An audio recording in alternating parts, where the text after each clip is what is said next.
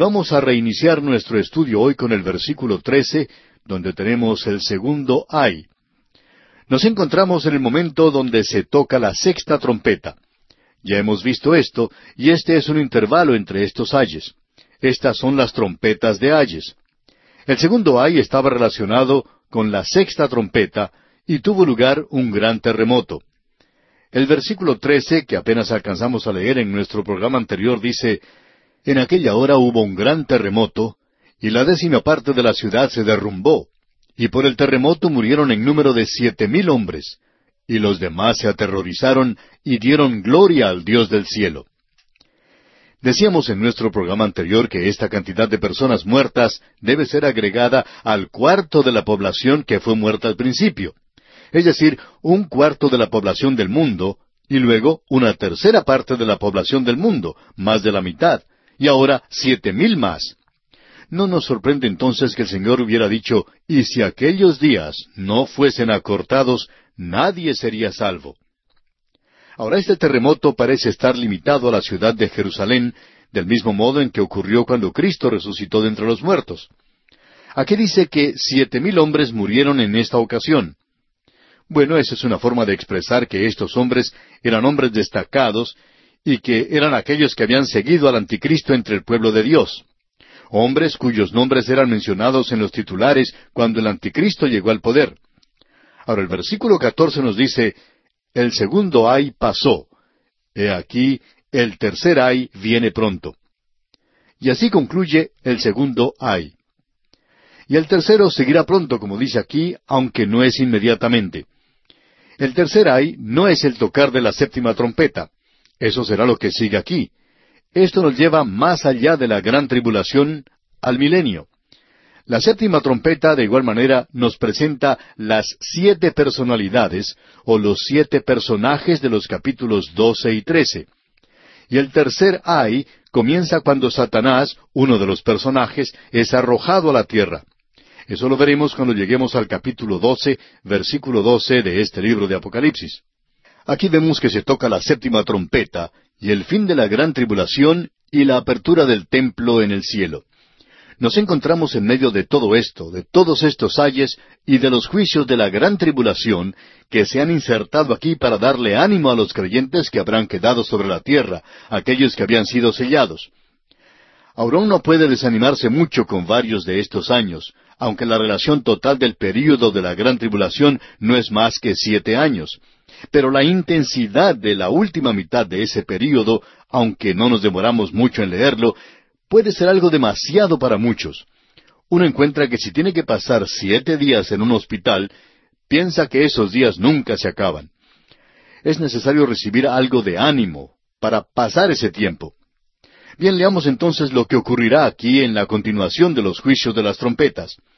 Vamos a leer los versículos quince al dieciocho que nos dicen El séptimo ángel tocó la trompeta y hubo grandes voces en el cielo que decían Los reinos del mundo han venido a ser de nuestro Señor y de su Cristo, y Él reinará por los siglos de los siglos.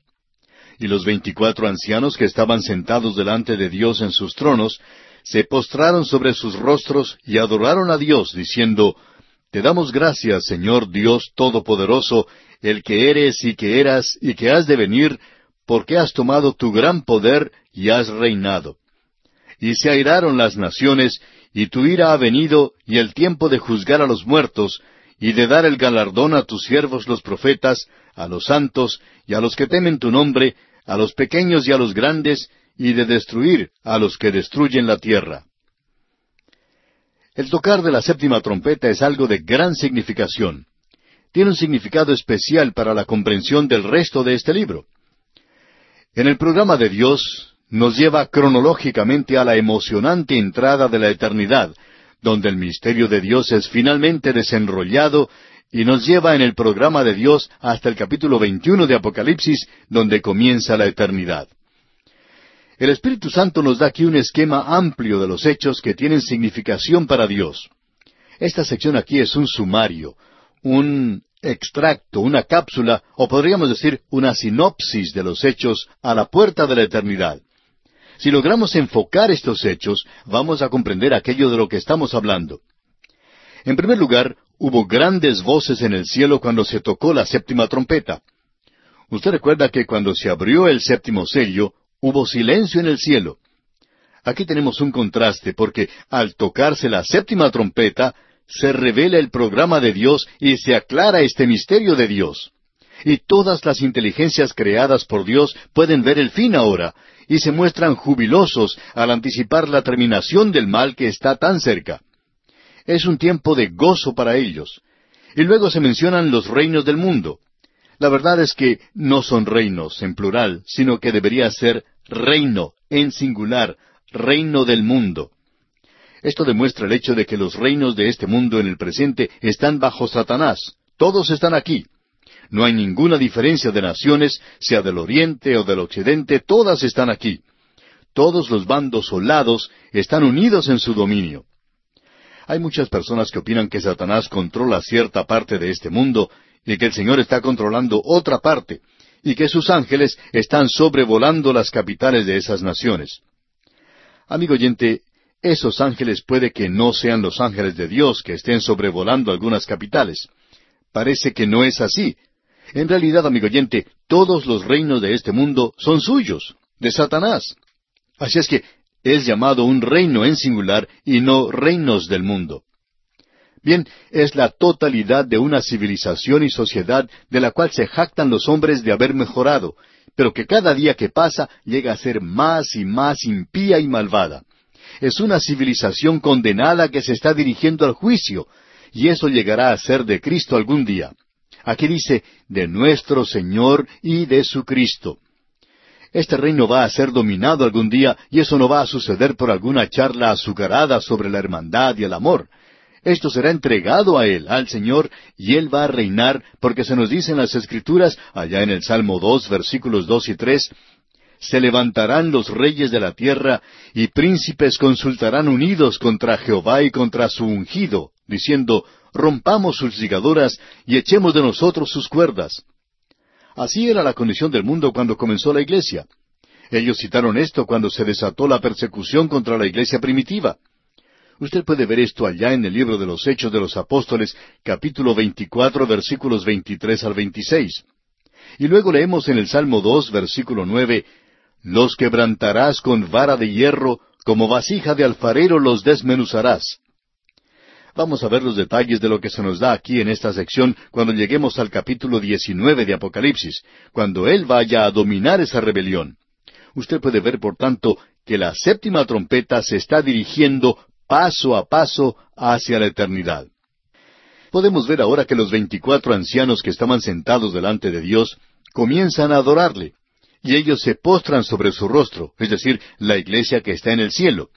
Esto provoca que la iglesia en el cielo adore y celebre la venida de Cristo a la tierra.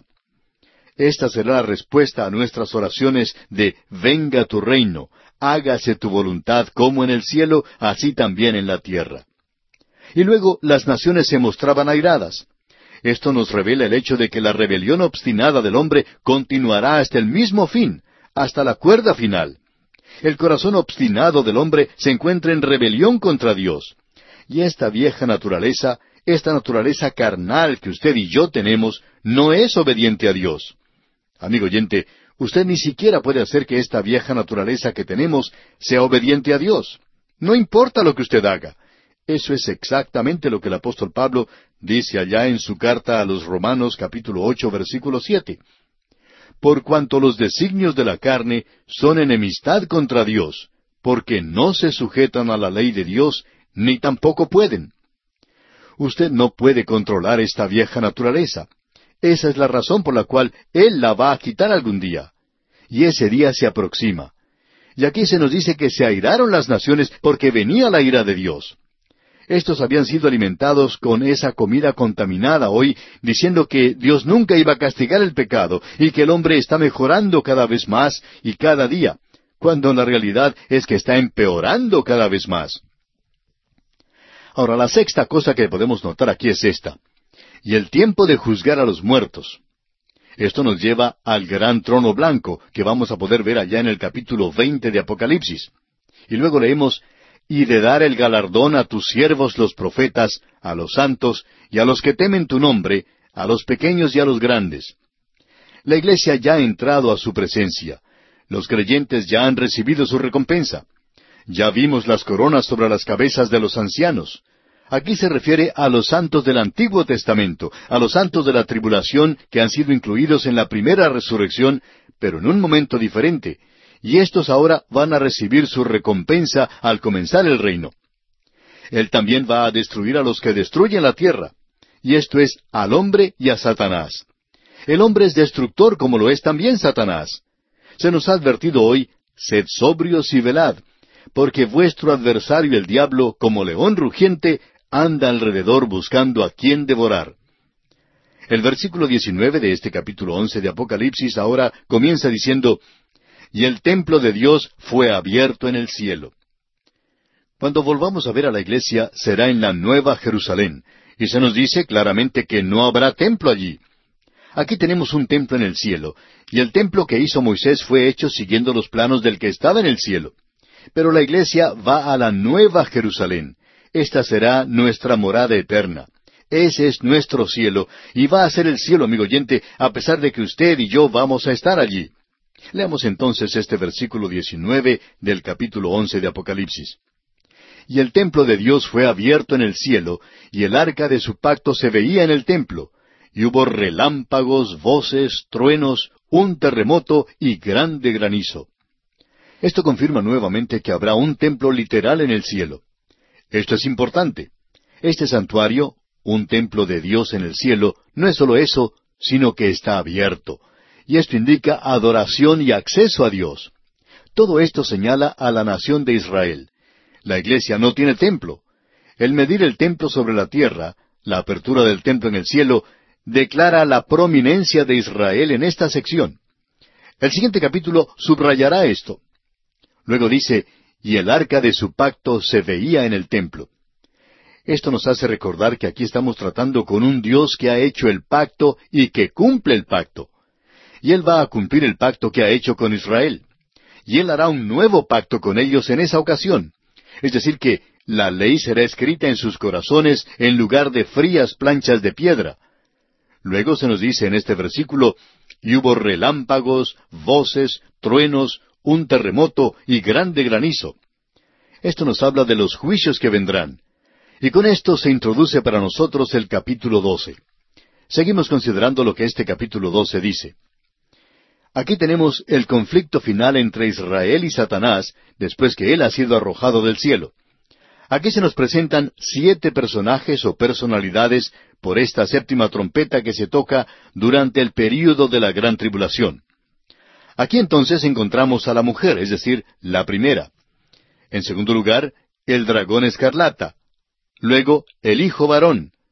Luego tenemos al arcángel Miguel, y entonces el dragón que persigue a la mujer, y luego tenemos al remanente de Israel. Seis se nos presentan aquí. Y luego, en el siguiente capítulo, el capítulo trece, se nos presentarán las dos bestias.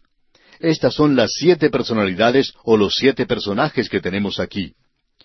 Aunque la séptima trompeta nos lleva a través de la gran tribulación y el milenio al umbral mismo de la eternidad, podemos apreciar que se ha omitido mucho detalle. Así es que, comenzando con el capítulo doce, esto será compensado presentándonos a siete personalidades de mucha importancia que juegan una parte sobresaliente en el período de la gran tribulación. Después de esto, tenemos el derramamiento de las siete copas de la ira, y luego la destrucción final de la Babilonia comercial y la Babilonia religiosa. La prominencia de la nación de Israel es destacada aquí ante nosotros. En el capítulo anterior, esto había sido sugerido con la medición del templo sobre la tierra y la apertura del templo en el cielo. Y el último versículo del capítulo once de Apocalipsis es la apertura de este capítulo doce.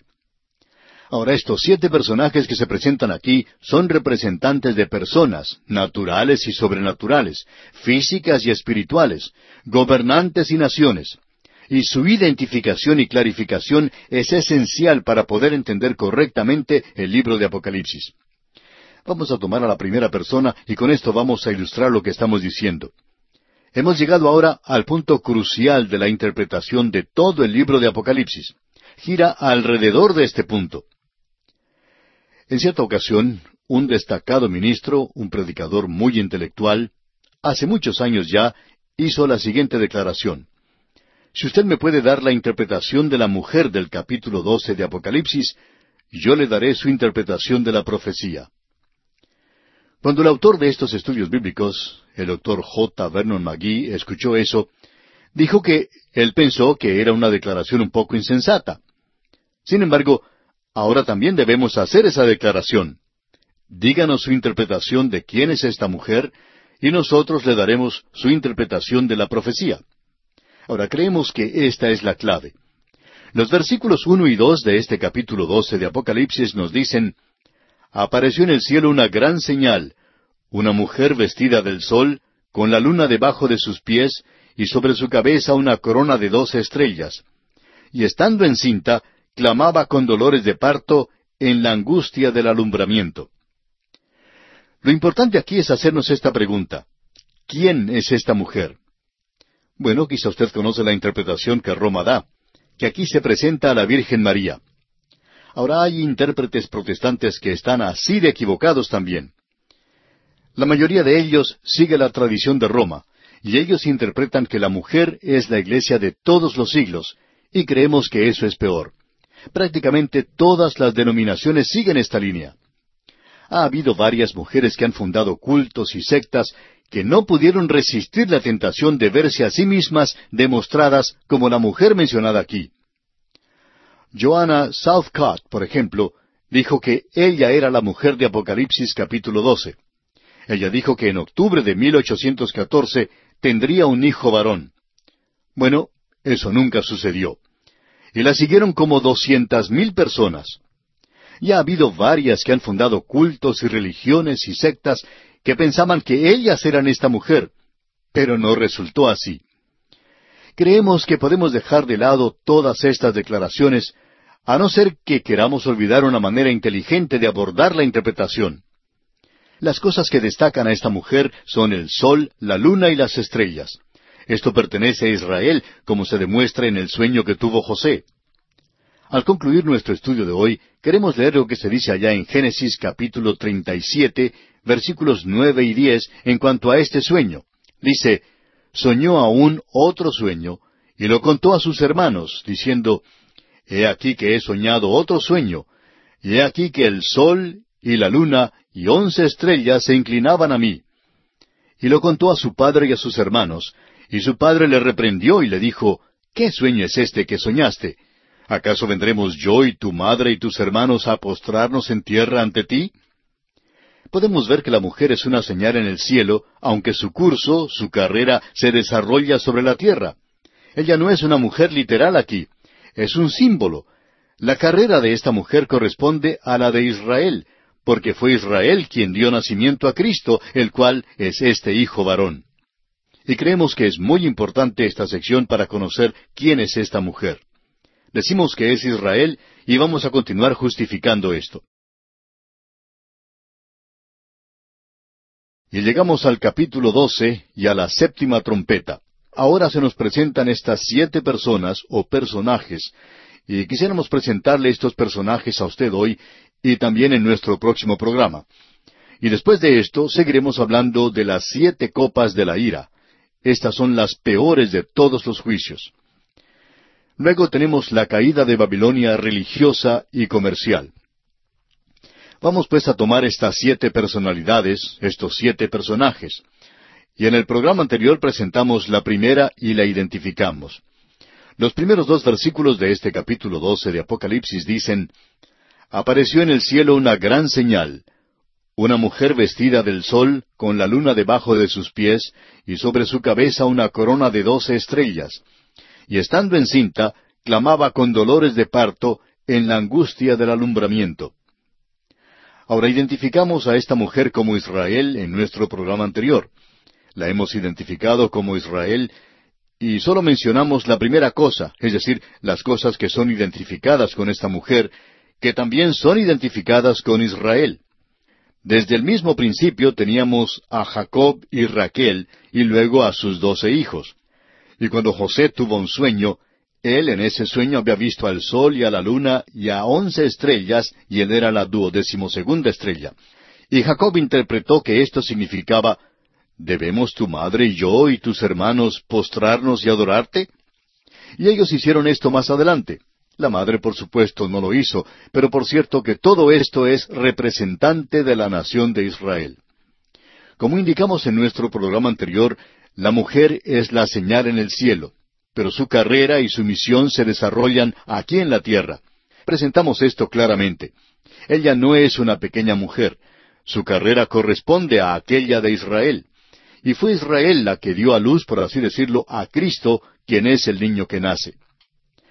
Ahora quisiéramos que usted preste atención a algunas escrituras que mencionaremos y a las cuales prestamos bastante atención, especialmente durante la Navidad. En esa época hablamos del capítulo nueve, versículo seis de Isaías, así como también de otros versículos que están relacionados con el nacimiento de Cristo. Y esto en realidad confirma el nacimiento de Cristo, pero eso no nos concierne a nosotros, porque concierne a la nación de Israel.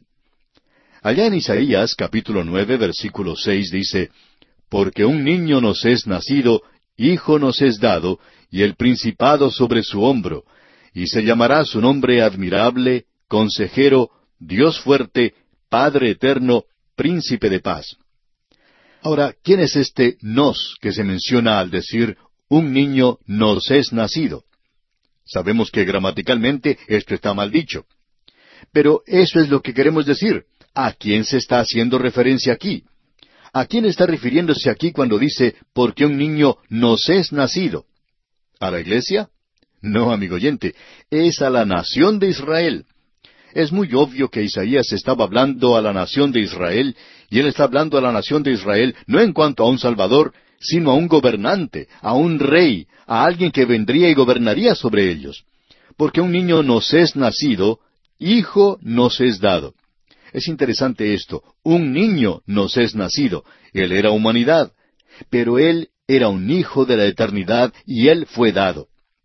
Y aquí dice que será el principado sobre su hombro.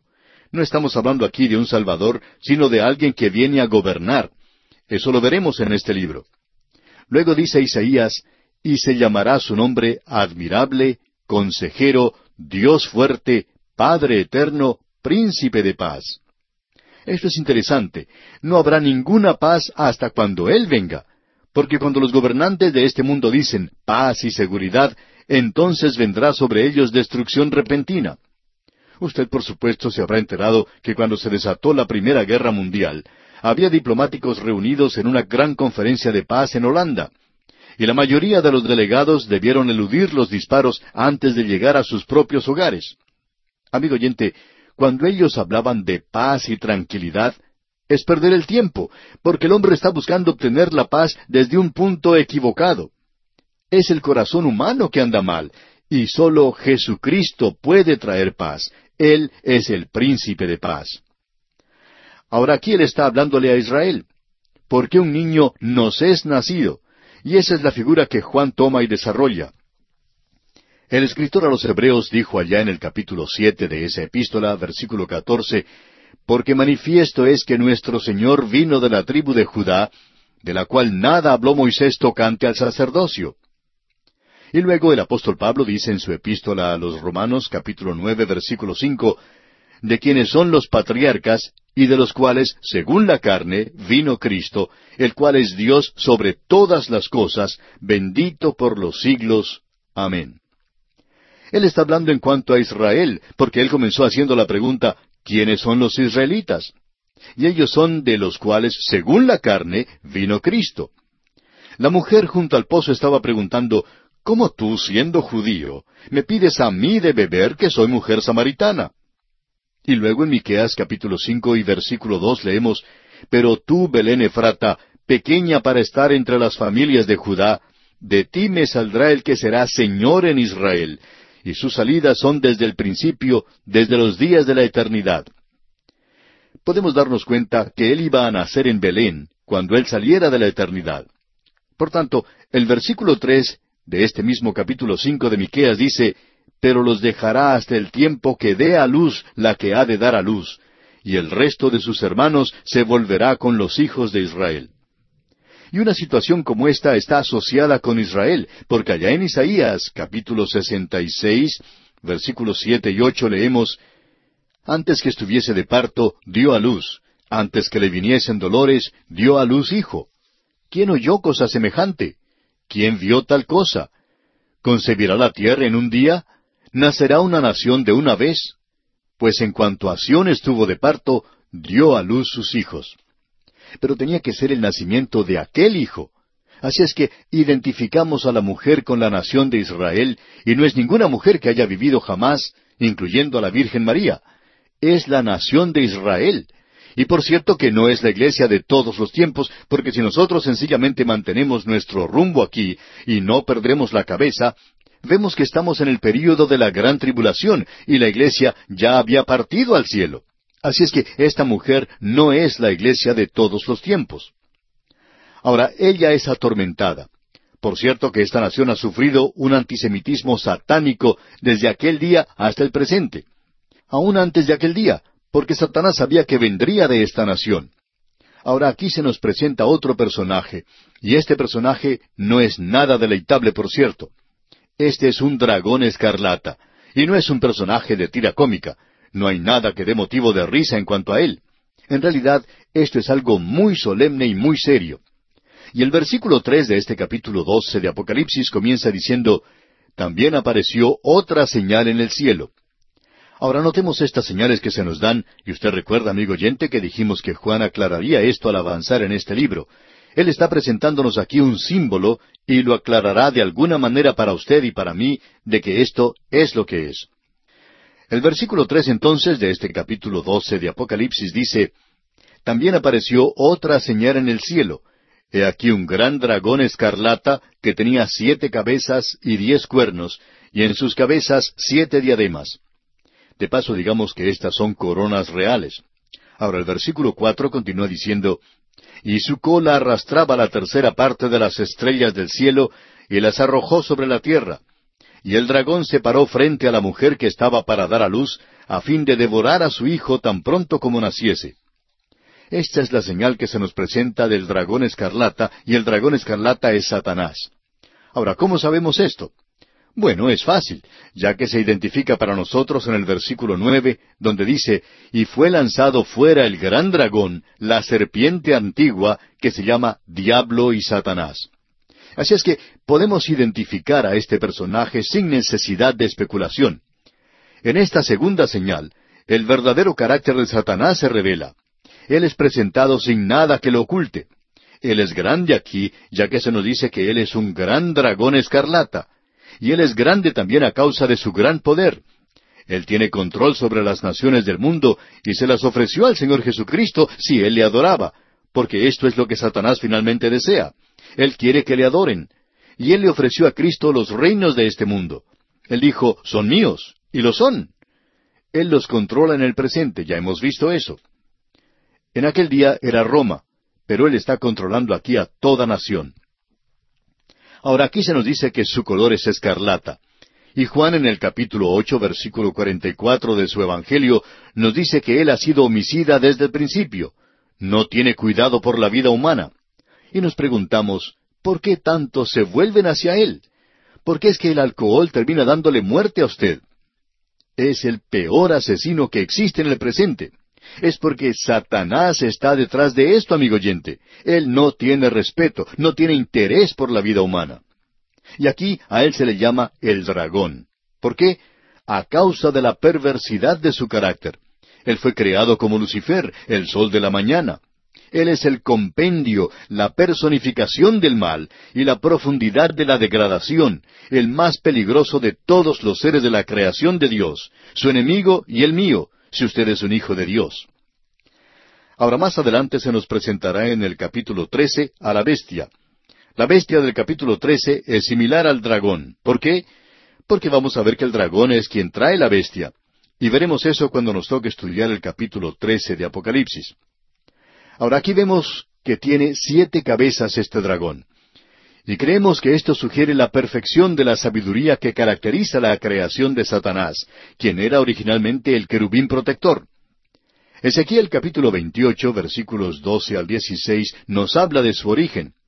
Esto revela la idea errónea que el mundo tiene en cuanto a Satanás.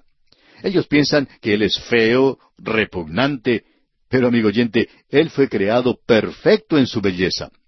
Si usted le pudiera observar hoy, usted no vería en él esa criatura vil con la cual es representado para nosotros en el mundo. En una botella de agua que se vende para ciertos propósitos, se ha colocado una etiqueta de un ser que representa a Satanás. Tiene cuernos, tiene patas de caballo, tiene una cola ahorquillada. Y ese es el gran dios Pan que adoraban los griegos y que también era adorado por los romanos. Pero ese no es Satanás, aunque Satanás está detrás de esa adoración. Usted puede encontrar las ruinas del templo del gran dios Pan en la ciudad de Pérgamo. Pensamos que él era adorado por lo menos en una docena de ciudades, y no es extraño hoy que los hombres le sigan adorando, que cuando no quieren tener a Dios, por cierto, que le van a adorar a él. Pero él es inteligente, es sagaz, es astuto. Nosotros no le podemos hacer frente. Nosotros saldremos vencidos si tratamos de enfrentarnos a Él basándonos en nuestra propia fuerza contra Él. Él no es solo hermoso, sino que está lleno de sabiduría. Así es como se nos ha presentado. Ahora Él tiene diez cuernos aquí, y creemos que esto sugiere la división final del imperio romano que está dominado por Satanás, y el cual es su esfuerzo final para dominar y gobernar al mundo. Y las coronas sobre los cuernos, no sobre las cabezas, delegan el poder de Satanás. Estas coronas representan la autoridad real y su poder. Ahora, la tercera parte de las estrellas en el cielo le siguen. Esto habla de su rebelión. Daniel hace referencia a esto. Y el dragón aborrece al niño que esta mujer tiene. En Génesis capítulo tres versículo quince se nos dice, Y pondré enemistad entre ti y la mujer, y entre tu simiente y la simiente suya. Esta te herirá en la cabeza, y tú le herirás en el calcañar. Ahora tenemos una vista aquí del niño de esta mujer, en los versículos cinco y seis, donde se nos presenta al niño de esta mujer. Leamos los versículos cinco y seis de este capítulo doce de Apocalipsis. Y ella dio a luz un hijo varón, que regirá con vara de hierro a todas las naciones, y su hijo fue arrebatado para Dios y para su trono. Y la mujer huyó al desierto donde tiene lugar preparado por Dios, para que allí la sustenten por mil doscientos sesenta días. Ya hemos visto parte de esto en el Salmo dos debemos decir que durante la parte más intensa del período de la gran tribulación, Israel será protegida por Dios, es decir, este remanente de Israel. Ahora quisiéramos decir lo siguiente. Hay personas que dicen dogmáticamente hoy que Israel irá a refugiarse a la ciudad enclavada en la peña de Petra. Allí es donde Israel será preservada porque ningún enemigo puede entrar a ese lugar. Pero el enemigo ahora puede llegar desde arriba y se lanza como una bomba y este es el último lugar donde nos gustaría estar cuando comiencen a caer bombas dentro de la ciudad enclavada en la roca llamada Petra. Hablando honradamente, amigo oyente, hay algunos que hacen declaraciones dogmáticas como esta, con una profecía clara como la que tenemos, y por cierto que están engañando a la gente. Si usted quiere decir eso, no importa que lo diga, pero nosotros no sabemos dónde será ese lugar. Personalmente opinamos que podría ser ese lugar, pero digamos que no lo sabemos. Eso no le hará ningún daño a nadie. Hay muchos predicadores hoy que decimos que no sabemos cuando no lo sabemos. El problema es que hay muchas personas que dicen o son dogmáticos en cuanto a algo. Por ejemplo, hay un libro que alguien escribió sobre el anticristo y el escritor le tomó 125 páginas para decir lo que nosotros pudiéramos decir en solamente una frase. Este hombre escribió 125 páginas. Nosotros no sabemos quién es el anticristo y él tampoco lo sabe. Es en realidad trágico hoy el ser dogmático en cuanto a algo que no ha sido revelado. No creemos nosotros que debemos decirlo dogmáticamente. Si usted quiere decir algo, entonces diga que es algo según su juicio, según su propia opinión, o que cree que así será, pero que no tiene ninguna escritura para respaldarle, solamente que es escritura especulativa. Ahora creemos que este niño aquí es Cristo. Y ahora esto es muy evidente ya que Él es identificado fácilmente. Esperamos que ninguno llegue a caer en el error de equiparar a este niño con la iglesia, y hay muchos que lo están haciendo hoy, dicho sea de paso.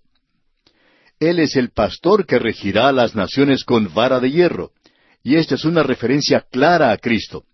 Eso lo citamos allá en el Salmo 2, versículo 9. También fue citado por la iglesia primitiva. Fue citado como refiriéndose al día que comenzó con la persecución de la iglesia, pero él va a llegar finalmente al poder. Aquí se nos dice que el hijo de esta mujer fue arrebatado para Dios y para su trono. Esto nos habla de la ascensión de Cristo. Él ascendió al cielo. Hubo testigos que le vieron ascender hacia el cielo. Porque hoy tenemos, como dice el escritor a los Hebreos, capítulo 12, versículo 2, hoy tenemos puestos los ojos en Jesús, el autor y consumador de la fe, el cual por el gozo puesto delante de él sufrió la cruz, menospreciando el oprobio, y se sentó a la diestra del trono de Dios. Debemos recordar, amigo oyente, que este libro es la revelación del Cristo ascendido, y el libro de Apocalipsis descansa en el hecho de la ascensión. Cristo es aquel que abrió los sellos del libro que llevó a todo aquello que ha seguido desde entonces. Se nos dice aquí que ella dio a luz a un hijo varón. Y creemos que con eso se arregla este asunto de la identidad de la mujer. Israel es claramente aquella de la que provino Cristo. ¿Quiénes son los israelitas? Aquellos de los cuales vino Cristo según la carne, como dice el apóstol Pablo. Y volvemos al capítulo 12 y vamos a continuar nuestro estudio a partir del versículo 5. Leamos los versículos 5 y 6 que dicen, Y ella dio a luz un hijo varón que regirá con vara de hierro a todas las naciones, y su hijo fue arrebatado para Dios y para su trono. Y la mujer huyó al desierto, donde tiene lugar preparado por Dios, para que allí la sustenten por mil doscientos sesenta días. Con este capítulo 12 de Apocalipsis hemos comenzado una nueva sección en este libro. Aquí se nos presentan en esta sección siete personajes durante el período de la gran tribulación. Debemos establecer nuestro campo aquí y darnos cuenta del terreno que pisamos. Estamos en el período de la gran tribulación, es decir, lo estamos estudiando. Confiamos en que usted y yo no debamos pasar por este período de la gran tribulación. Decimos confiamos porque creemos que la palabra de Dios nos enseña que nosotros, los creyentes en Cristo, salvados por su sacrificio expiatorio, no vamos a pasar, no vamos a estar en el período de la gran tribulación, y nos estamos refiriendo, por supuesto, a la iglesia. Aquí se nos presenta entonces a estos siete personajes. Primero debemos identificarlos y luego presentarlos ante usted. En nuestro programa anterior vimos a una mujer y la identificamos como Israel y hablamos de la parte destacada que Israel jugará en ese período de la gran tribulación. La iglesia es quitada y Dios nuevamente regresa a esta nación. Tenemos luego al dragón escarlata, y a él lo identificamos como Satanás. No hubo falta de mucho estudio para ver esto, porque se nos dice aquí que este dragón escarlata es Satanás. Lo presentamos a él como al enemigo del pueblo de Dios. Luego vimos al hijo de esta mujer, y eso lo tenemos en estos dos versículos con los cuales comenzamos nuestro estudio de hoy, los versículos cinco y seis. La mujer y este hijo varón. La mujer, por supuesto, como ya dijimos, es Israel, y el hijo varón es Cristo. Hasta aquí llegamos en nuestro programa anterior, donde confiamos que usted pudo identificarle. Queremos ahora que usted note algo que es bastante importante debemos verle a Él como aquel que es el pastor que viene a regir a las naciones con vara de hierro. Él es aquel que viene del linaje de David a ocupar el trono de David y a regir sobre este mundo. Él dominará toda la enemistad, toda la rebelión, toda la oposición que existe sobre la tierra. ¿Cómo? Bueno, hemos leído que dice, los quebrantarás con vara de hierro, como vasija de alfarero los desmenuzarás. Si usted tiene una mejor manera de hacerlo, quizá nos pueda decir. Si esta gente que solo habla de la paz presentara algún programa que diera resultado, entonces no habría necesidad de dominar la rebelión con algo de violencia. Pero no hay otra manera de hacerlo. ¿Cómo cree usted que Cristo vendrá a ocupar el poder de un mundo en rebelión?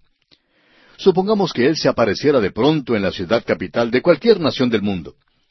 ¿Piensa usted que esa gente estaría preparada para rendirse a Él y a entregarle el mundo en sus manos? Y eso incluye su propio país, amigo oyente. ¿Está su nación dispuesta a entregarse a Jesucristo? Amigo oyente, si usted dice que sí, entonces permítanos preguntarle, ¿por qué no lo hace? es que no lo pueden hacer.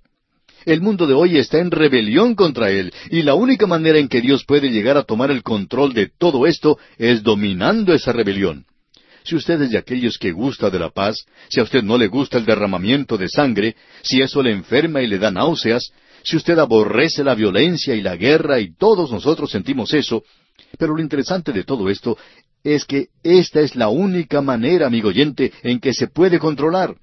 Y Él va a gobernar, Él regirá, eso es lo importante de notar aquí. Luego se nos dice aquí que este niño fue arrebatado para Dios y para su trono. Esta es una referencia a la ascensión de Cristo. En las epístolas tenemos un énfasis sobre la resurrección de Cristo. En el libro de Apocalipsis tenemos un énfasis sobre la ascensión de Cristo. Deberíamos decir que el protestantismo y hasta el fundamentalismo ha ignorado la ascensión de Cristo. Esa es la razón por la cual no se ha dado suficiente énfasis en los círculos fundamentales en cuanto al presente ministerio de Cristo, y que es sólo algo reciente que hemos llegado a enfatizar de esta manera en este programa. Debemos reconocer eso. Bien, veamos algunos pasajes de las Escrituras.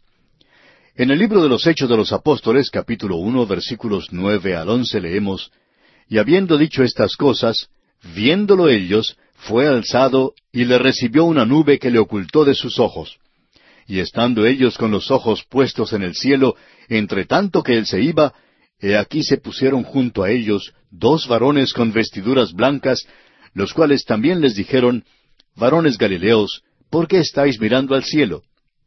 Este mismo Jesús que ha sido tomado de vosotros al cielo, así vendrá como le habéis visto ir al cielo. Esta es una referencia a la ascensión de Cristo. Y este libro de Apocalipsis es la revelación del Cristo ascendido, del Cristo glorificado, del Cristo que viene, del Cristo que viene en gloria. El libro de Apocalipsis se basa en el hecho de que Él ha ascendido. Él es aquel que ha estado abriendo los sellos que han dado oportunidad a que se desarrolle todo esto desde entonces. Y por cierto que tiene mucho que ver en esta sección en particular. En la epístola a los Hebreos, capítulo 12, versículo 12 nos dice, Puestos los ojos en Jesús, el autor y consumador de la fe, el cual por el gozo puesto delante de él sufrió la cruz, menospreciando el oprobio, y se sentó a la diestra del trono de Dios. Si usted piensa, amigo oyente, que esto quiere decir que Él va a estar sentado sin hacer nada, y esa es la impresión que muchos se han llevado, es porque no conocen la revelación. Él no está sentado sin hacer nada. Él está haciendo bastante, porque a causa de la ascensión al cielo, Él tiene un ministerio presente para con la iglesia hoy. Usted ha notado que aquí dice en Apocalipsis que ella dio a luz a un hijo varón. Creemos que esto establece claramente la identidad de la mujer. Israel es claramente aquella nación de la cual vino Cristo. La iglesia vino de él, pero él, según la carne, vino de Israel. Veamos lo que nos dice el apóstol Pablo en su epístola a los Romanos capítulo nueve, versículos cuatro y cinco. Dice, que son israelitas, de los cuales son la adopción, la gloria, el pacto, la promulgación de la ley, el culto y las promesas, de quienes son los patriarcas y de los cuales, según la carne, vino Cristo, el cual es Dios sobre todas las cosas, bendito por los siglos. Amén. Eso es lo que nos dice el apóstol Pablo en su epístola a los Romanos. Y en su epístola a los Gálatas, capítulo cuatro, versículos cuatro y cinco, leemos Pero cuando vino el cumplimiento del tiempo, Dios envió a su Hijo, nacido de mujer y nacido bajo la ley, para que redimiese a los que estaban bajo la ley, a fin de que recibiésemos la adopción de hijos. ¿A qué ley se refiere? A la ley de Moisés. ¿Quiénes tenían la ley de Moisés? La tenía Israel nacido bajo la ley. ¿Por qué? Porque él era un israelita. El versículo cinco que leímos decía, para que redimiese a los que estaban bajo la ley, a fin de que recibiésemos la adopción de hijos. Y luego en el capítulo tres de la misma epístola a los Gálatas, versículo dieciséis leemos, Ahora bien, a Abraham fueron hechas las promesas y a su simiente. No dice, y a las simientes, como si hablase de muchos, sino como de uno, y a tu simiente, la cual es Cristo. Dios le dijo a Abraham, antes de que la nación llegara a existir, yo haré de ti una gran nación, y a través de la nación enviaré una semilla, una simiente, no varias, sino una. Y esta simiente es Cristo. Ya hemos visto lo que nos dice Isaías en el capítulo nueve, versículo seis. Porque un niño nos es nacido, hijo nos es dado, y el principado sobre su hombro, y se llamará su nombre admirable, consejero, Dios fuerte, Padre eterno, príncipe de paz. En esta palabra nos se hace referencia a la nación de Israel. Isaías era un israelita. Él estaba hablando a esa nación. Él no le estaba hablando ni a la iglesia ni a los gentiles. Él estaba hablándole a Israel. Bien, sigamos adelante en nuestra lectura en Apocalipsis y vamos a identificar ahora a otro personaje, y esta vez es el arcángel Miguel. Él lucha contra el dragón. Los versículos siete al nueve de este capítulo doce de Apocalipsis nos dicen Después hubo una gran batalla en el cielo. Miguel y sus ángeles luchaban contra el dragón, y luchaban el dragón y sus ángeles. Pero no prevalecieron, ni se halló ya lugar para ellos en el cielo. Y fue lanzado fuera el gran dragón, la serpiente antigua, que se llama Diablo y Satanás, el cual engaña al mundo entero. Fue arrojado a la tierra, y sus ángeles fueron arrojados con él. Aquí tenemos una revelación sorprendente una guerra en el cielo. Y las Naciones Unidas no pueden hacer nada en cuanto a esto, no más de lo que pueden hacer en cualquier otra guerra que ha tenido lugar desde que llegó a formarse. Es difícil imaginarse que haya una guerra en el cielo, pero Satanás aún tiene acceso al cielo, y mientras lo tenga, habrá problemas. Se nos dice allá en el libro de Job que Satanás se presentaba ante Dios junto con los hijos de Dios. Él aparentemente tenía el mismo derecho que ellos tenían. Él fue la criatura más elevada que fuera creada. Y usted recordará que estudiamos esto en el capítulo tres de Zacarías, los primeros siete versículos. Los versículos uno y dos del capítulo tres de Zacarías nos dicen Me mostró al sumo sacerdote Josué, el cual estaba delante del ángel de Jehová, y Satanás estaba a su mano derecha para acusarle. Y dijo Jehová a Satanás, Jehová te reprenda, oh Satanás, Jehová que ha escogido a Jerusalén te reprenda. ¿No es este un tizón arrebatado del incendio? Vemos que él tenía acceso a Dios. Él es capaz de tener comunicación con Dios. En el Evangelio según San Lucas capítulo 22 versículo 31 leemos, Dijo también el Señor, Simón, Simón, he aquí Satanás os ha pedido para zarandearos como a trigo. No creemos que él haya enviado un telegrama a Dios. Tampoco creemos que le haya llamado por teléfono. Él era capaz de entrar a la misma presencia de Dios, y él pidió que se le diera la oportunidad de probar a Simón Pedro. Él creía que podría atraparle, y a él se le dio ese permiso. Miguel aquí es el arcángel. Queremos que usted tome nota de esto, amigo oyente. Eso se nos indica en el libro de Judas, versículo nueve, donde dice, Pero cuando el arcángel Miguel contendía con el diablo, disputando con él por el cuerpo de Moisés, no se atrevió a proferir juicio de maldición contra él, sino que dijo, El Señor te reprenda. Estamos seguros que debe haber otros arcángeles, pero si usted ve lo que dice el libro de Daniel, encontrará allí que también Miguel es mencionado. Y vamos a ver lo que dice este libro de Daniel, porque el arcángel Miguel tiene un ministerio muy particular con la nación de Israel. En primer lugar, veamos lo que nos dice el capítulo diez, versículo trece de Daniel. Dice, Mas el príncipe del reino de Persia se me opuso durante veintiún días. Pero he aquí Miguel, uno de los principales príncipes, vino para ayudarme, y quedé allí con los reyes de Persia. Aparentemente hay otros ángeles, pero él es aquel que se nos presenta, y también Gabriel, y ellos son los únicos que conocemos.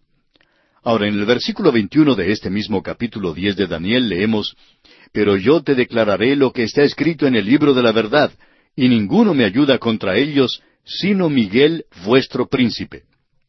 Él está hablando con Daniel, y esto se refiere al pueblo de Daniel, la nación de Israel. Daniel presenta esto claramente en el primer versículo del capítulo doce, donde dice, En aquel tiempo se levantará Miguel, el gran príncipe que está de parte de los hijos de su pueblo, y será tiempo de angustia, cual nunca fue desde que hubo gente hasta entonces, pero en aquel tiempo será libertado su pueblo, todos los que se hallen escritos en el libro. Se nos dice que en aquel entonces será un tiempo de angustia. Ese tiempo es la gran tribulación de la que estamos hablando aquí. Y Miguel actúa nuevamente y expulsa a Satanás del cielo. ¿Por qué? Porque sucede que él es el príncipe que cuida de la nación de Israel. Esto es algo tremendo y supera toda descripción. Ahora en Apocalipsis se nos dice que hubo una gran batalla en el cielo. Satanás no va a retirarse fácilmente, pero Miguel y sus ángeles prevalecieron y Satanás y sus ángeles fueron arrojados del cielo. El Señor Jesús se refirió a esto en un versículo que mencionamos el otro día en el Evangelio según San Lucas, capítulo diez, versículo dieciocho, donde dice, y les dijo, yo veía a Satanás caer del cielo como un rayo. Bueno, no hay forma de equivocarnos en cuanto a esta criatura que es llamada el gran dragón. Está señalado con lujo de detalles. Aquí se nos presentan sus huellas digitales. Y como Dios sabía que gran cantidad de los predicadores de este siglo enseñarían que Él no existe, el Señor nos lo presenta aquí de tal manera que uno no puede evitar el darse cuenta. Si su enemigo puede hacer que usted piense que no existe, pues tendrá una gran ventaja sobre usted y podrá atacarle de tal manera que provocará una caída suya. Por tanto, Satanás hoy ha actuado de una manera nueva contra esta generación. ¿Por qué? Por la sencilla razón de que esta generación no cree en su existencia. Estamos ahora recibiendo una sobredosis de él. Satanás es presentado como una cosa misteriosa y extraña. Por cierto que no es una criatura fea y terrible de ninguna manera. Él es un ángel de luz. Notemos ahora cómo se lo identifica aquí. Él es llamado la serpiente antigua. Y eso nos lleva otra vez al jardín del Edén. El Señor dijo que Él era un homicida desde el principio. Y estas palabras antigua y principio son similares, según el doctor Vincent. Él es esa serpiente antigua, aquel que estuvo al principio en el jardín del Edén, y él es llamado Satanás. Y la palabra diablo proviene de la palabra griega diabolos, que significa calumniador o acusador. En el versículo diez de este capítulo doce de Apocalipsis se le llama el acusador de nuestros hermanos. Esa es la razón por la cual los creyentes necesitan hoy un abogado con el Padre. Usted y yo tenemos un enemigo hoy que no solo nos está causando problemas aquí en la tierra, sino que es un enemigo que le sorprendería a usted saber lo que dice de nosotros en el cielo. Y no hay nada que usted y yo digamos o pensemos que Él no le dé vueltas y lo presente de una manera en contra nuestra en el cielo. Pero Dios ya sabe en cuanto a esto, y a mí me gusta ganarle a él y confesarlo antes de que Satanás pueda presentarse allí y hacer una acusación. El Señor Jesucristo es nuestro abogado. En la primera epístola del apóstol Juan, capítulo dos, versículo uno, se nos dice, Hijitos míos, estas cosas os escribo para que no pequéis. Y si alguno hubiere pecado, abogado tenemos para con el Padre a Jesucristo el justo.